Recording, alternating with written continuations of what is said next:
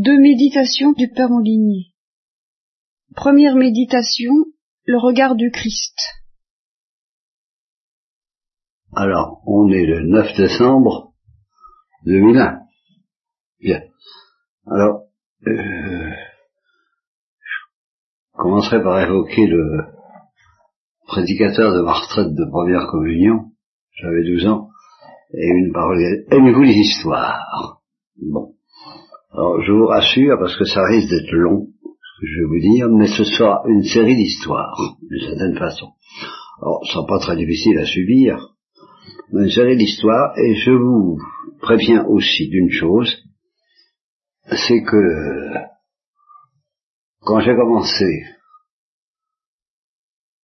à penser à ce que je vous dirais aujourd'hui, c'est-à-dire hier soir, j'ai commencé hier soir, quoi. Et au début, j'ai cru que ce serait assez simple. Et voilà ce que j'en dirais. Et puis, j'ai eu une énorme surprise. Et cette surprise, j'ai toujours. Alors, je sais pas si je pourrais vous la faire partager. Je vous préviens. Bon. Alors, on va commencer comment? Ben, Par l'histoire des disciples d'Emmaüs, si vous voulez bien. Vous la connaissez peut-être, mais moi je vais vous la relire quand même. Hein l'histoire des disciples d'Emmaüs. Donc les disciples d'Emmaüs, c'était deux disciples de Jésus-Christ qui, après la, mort du Christ, euh, se rendaient à Emmaüs, depuis Jérusalem. Et ils parlaient ensemble de tout ce qui s'était passé euh, en étant parfaitement catastrophés parce que ils avaient espéré. Ils avaient espéré que ce Jésus de Nazareth, qui était puissant en prodiges et en œuvres, euh, rétablirait le royaume d'Israël. Il faut dire que le royaume d'Israël, ça fait 300 ans qu'il était par terre, depuis ce qu'on a appelé la déportation de Babylone. Alors, euh, les Juifs vivaient dans l'espoir que ce royaume reviendrait, et ça n'arrêtait pas. Il y, avait, eu plusieurs personnes qui se sont levées pour euh, l'insurrection d'Israël contre la, puissance romaine, entre autres, et qui se sont fait. Puis Jésus est arrivé, ils ont dit, ah, c'est peut-être lui. Les apôtres ont posé la question à Jésus, ben, c'est il long maintenant que tu vas rétablir le royaume d'Israël? Et Jésus leur a pas dit non, il leur a dit simplement, c'est pas, c'est pas à bout de savoir les dates de mon père. Bien. Alors, donc ils étaient dans cet espoir, puis il a été crucifié. Alors ils étaient complètement désespérés. Et ils rencontrent cet inconnu qui marche avec eux et il n'a pas l'air au courant. Et ben, dis donc, c'était bien le seul qui n'est pas au courant de ce qui est arrivé. Et ben, de quoi vous parliez Ben, on parle de Jésus de Nazareth. Et alors, il lui explique ce qu'ils avaient espéré. Et alors, euh, il leur dit, ben, vous n'êtes pas très intelligent, hein, parce que votre cœur est lent à croire ce qu'ont dit les prophètes. Saviez pas qu'il fallait que le Christ souffre tout ça pour entrer dans sa gloire? Et, commençant par Moïse et par tous les prophètes, il leur interpréta ce qui le concernait dans toutes les Écritures. À ce moment-là, eh ben, euh, ils le diront après, leur cœur se met à brûler et il invite à manger. Bien.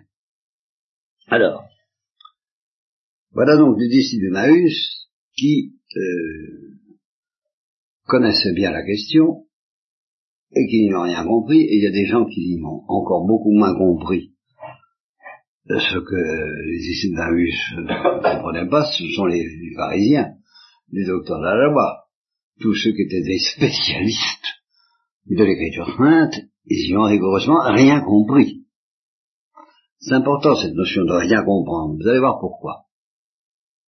Parce que euh, Saint Augustin, 200 ans après, 400 ans après, je sais plus, oui, 400 ans après, euh, il, tombe sur ce passage de, sur ce passage de, de l'évangile, et, euh, oui, il tombe sur un autre passage que je vais vous lire, excusez-moi, le passage du bon larron. Voilà. Il est crucifié, donc, Jésus, entre deux malfaiteurs de larron, ce qu'on a appelé de larron dans la tradition. Bon. Alors, chez Saint Luc, un des malfaiteurs qui était en croix l'insultait, disant, c'était pas le Christ, sauve-toi toi-même, et nous aussi. Bon. dans Marc, ceux qui étaient crucifiés l'outrageaient avec lui, de la même façon, tous les deux. Dans Matthieu, de la même façon, les larrons qui avaient été crucifiés avec lui l'outrageaient aussi. Donc les deux. Et puis alors, dans Luc, il y a quand même une correction. Un des malfaiteurs, donc l'injurie en disant, si le Christ, sauve-toi toi-même et nous et avec, mais l'autre, prenant la parole pour le faire taire, dit, tu n'as pas même la crainte de Dieu, toi qui endures le même supplice. Pour nous, c'est justice, car nos actions ont mérité le châtiment, que nous recevons, mais lui, il n'a rien fait de mal. Et il disait, Jésus, souviens-toi de moi lorsque tu viendras dans ton royaume. Et Jésus lui répond, en vérité je te le dis, ce soir même, tu seras avec moi dans le paradis. Et alors là, Saint Augustin réagit d'une manière que j'ai jamais oubliée, et dont je voudrais vous faire part, c'est tout le thème de ce que j'aurais à vous dire, et vous allez voir que moi je suis allé de surprise en surprise, vous allez voir pourquoi. Saint Augustin interpelle le bon larron, il dit, où, est-ce que t'as appris tout ça, toi? T'avais étudié les Écritures, les docteurs de la loi, Maïs, ils avaient étudié, étudié, étudié, ils n'ont pas su reconnaître le roi des Juifs. Ils se moquaient de lui les instituer si tu es le roi, descends de ta croix, et nous croirons. Bon, en se fichant de lui, ils donc ils avaient étudié les Écritures, ils n'avaient rien compris. Et toi? Alors, où est-ce que tu as appris que c'était lui le roi d'Israël, puisque tu lui dis dans ton, quand tu seras, souviens-toi de moi quand tu seras dans ton royaume. Où est-ce que tu as appris ça? Et alors là, il prête au Monaron une réponse qui m'a littéralement foudroyé. Et c'est ça le sujet, le thème de ce catéchisme. il dit, il fait dire au bon larron, non.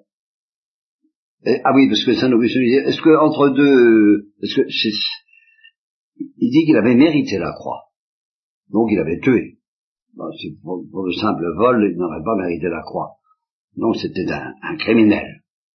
Alors, est-ce qu'entre deux crimes, de brigandage, de pillage, tu as étudié la Bible, hein Tu t'es, tu t'es renseigné Et alors le larron répond, d'après Saint Augustin, non, j'avais pas étudié la Bible, je connaissais rien.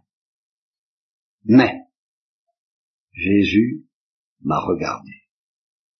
Et dans son regard, j'ai tout compris. Et ben voilà. Saint Augustin, il a dit ça. Et quand j'ai lu ça à mon tour au Sauchoir, moi converti de fraîche date, quand j'ai lu ça, j'ai été foudroyé aussi. J'ai dit, ah oui, c'est ça. Ça, c'est la vérité. Ah oui, c'est ça. Dans son regard, il a tout compris.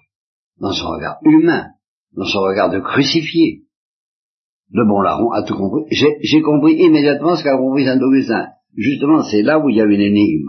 Je ne sais pas comment j'ai fait pour comprendre. Et je vous en parlerai de cette énigme. Mais ça m'a immédiatement convaincu et, et enthousiasmé. Et j'en ai reparlé, et j'ai dit, en effet, le bon larron a tout compris, et je vous signale, mes chers frères, quant à chrétienne, Tant qu'on n'a pas tout compris, on n'a rien compris. Voilà. Et quand on a tout compris, il reste tout à apprendre. Et là, on peut commencer à poser des questions à l'Église, comme un enfant qui va au catéchisme et qui dit, vous avez le droit de poser toutes les questions que vous voulez, mais une fois que vous avez tout compris, et vous avez le devoir de le faire, et je vais vous donner un exemple de quelqu'un à qui c'est arrivé aussi.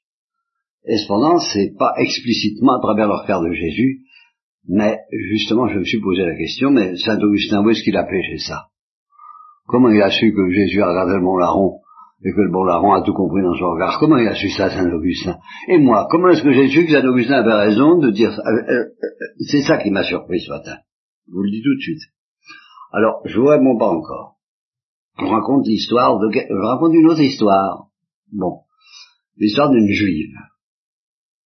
Une juive qui était euh, née dans une famille euh, de l'Occident moderne, un médecin, je crois que c'est un médecin, et cette famille euh, était rigoureusement matérialiste et athée, de la façon la plus féroce.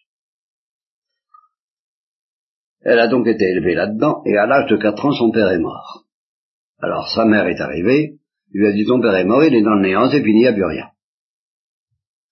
Et alors ça, elle l'a pas supporté.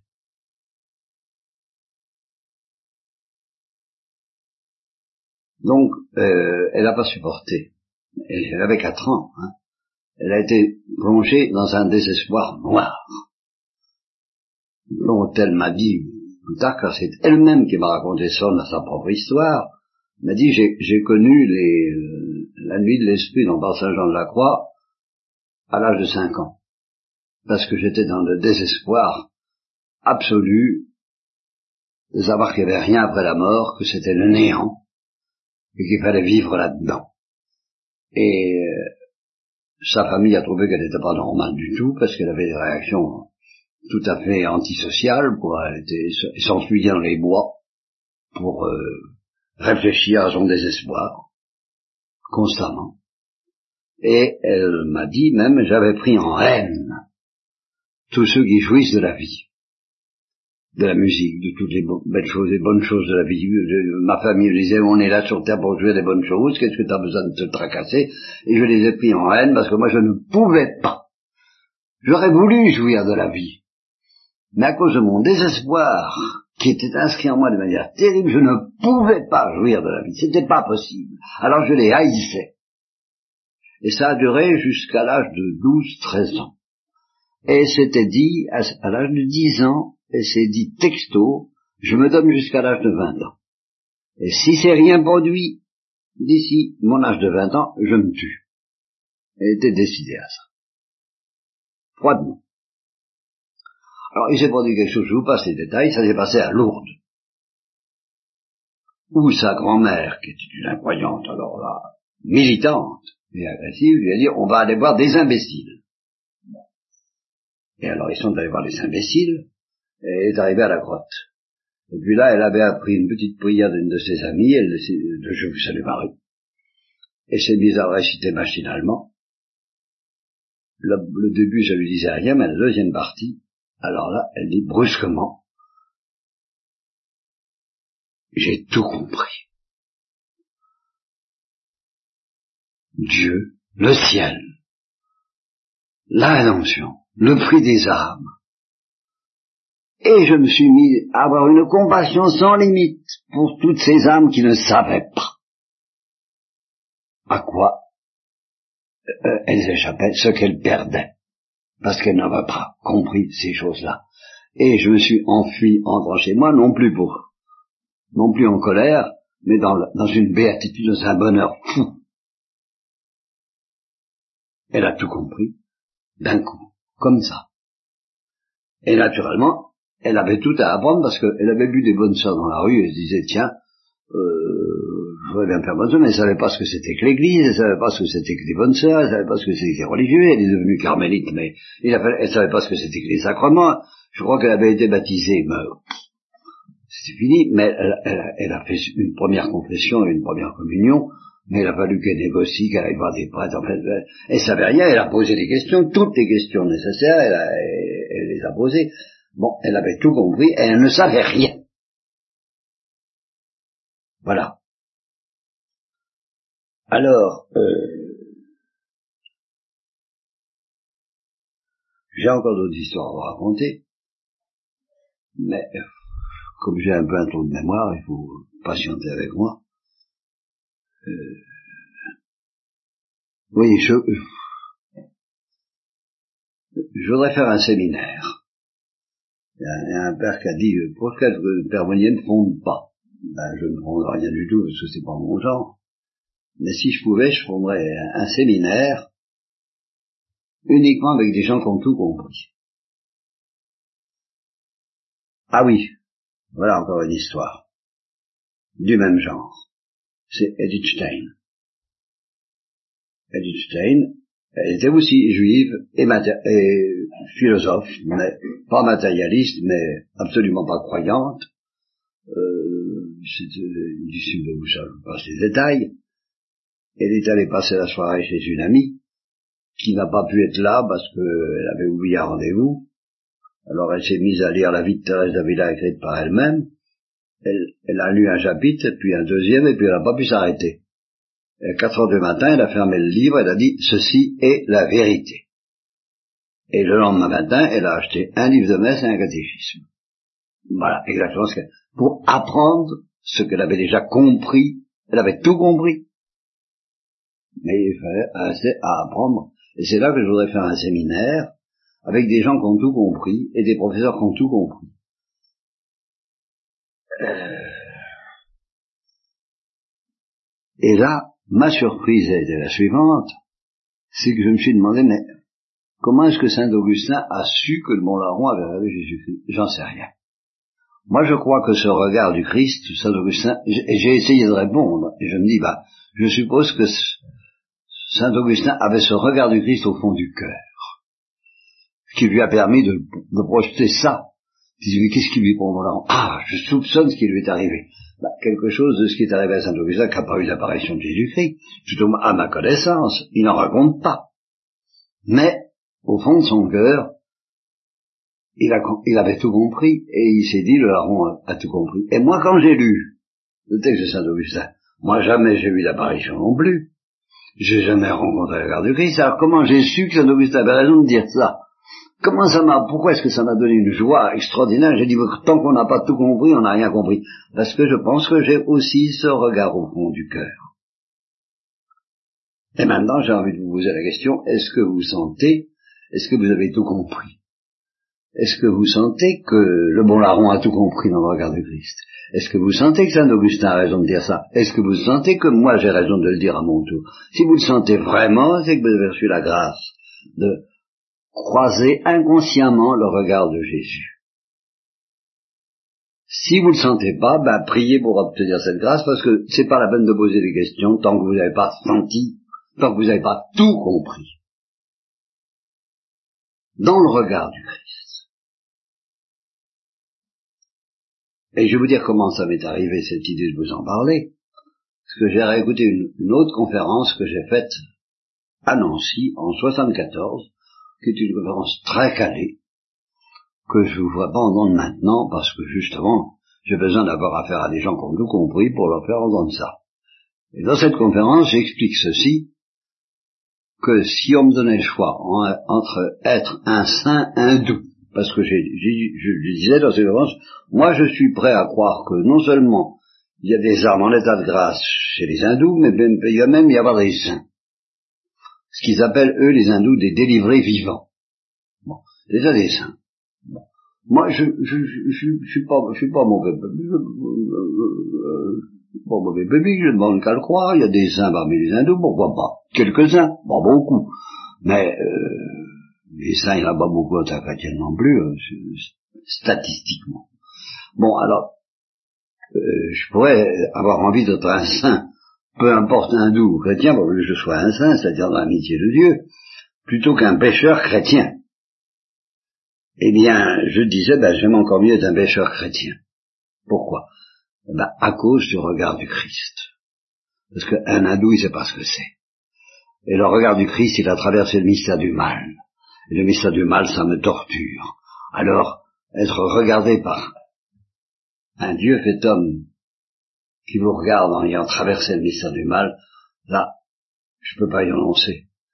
Et je préfère être un pécheur chrétien qu'un saint hindou. Voilà, j'ai tout dit. Euh, j'ai tout dit, sauf que je pourrais encore raconter quelques autres histoires sur les gens qui ont tout compris. Euh, il y a Alphonse de Ratisbonne, qui a vu, qui est le fondateur de notre nation, qui a eu l'apparition de la Sainte Vierge en Italie, et qui a dit la même chose. Elle m'a regardé et dans son regard, j'ai tout compris. Bon, alors je répète, c'est le, sens de ce catéchisme. À vous de vous interroger. Si vous pouvez me dire oui, je vois, j'ai tout compris. Eh ben alors, euh, on démarre. Et vous pouvez, vous pouvez et devez poser toutes les questions possibles si vous ne pouvez pas le dire en toute conscience que, que ça vous emballe, que vous vous sentez, oh oui, oui, c'est vrai, ceci est la vérité, alors demandez la grâce de cette espèce de tressaillement d'allégresse que, que j'ai éprouvé en lisant Saint-Augustin. Au, moins ça. Parce que je répète, ça n'implique absolument rien de spectaculaire, aucun charisme au sens des charismatiques. C'est aussi inconscient que pourquoi est-ce que Saint Augustin a su que le bon larron a regardé Jésus-Christ? Comment il a lu cette invention? Je ne sais pas, mais je sais que c'est la vérité. Voilà. Si vous avez des questions, que vous ayez tout compris ou non, je, vous permets pour une fois d'en poser, même si vous n'avez pas tout compris. Je vous pose pas la je vous demande pas de répondre. Hein il me semble que j'avais encore quelques petites choses à ajouter sur ce... Donc on n'a pas tout compris, on n'a rien compris, mais je... d'autres exemples. Ah oui, ah oui. Alors un exemple du regard du Christ. Parce que le regard du Christ, il existe quand même. Et on le trouve chez les saints. Par exemple, alors justement un exemple tout à fait saisissant et qui confirme l'histoire du bon larron et du mauvais larron, c'est l'histoire de Père Kolbe qui, à Auschwitz, euh, vous savez ce qui lui est arrivé à la fin, il est parti dans le bloc de la faim et de la soif pour euh, mourir avec ceux qui étaient condamnés à mourir de faim et de soif dans ce bloc. Et euh, Maria Vilowska, qui raconte sa vie, dit que de temps en temps, il regardait les nazis. Et les nazis disaient, ne le regarde pas comme ça, ne le regarde pas comme ça. Il ne supportait pas son regard.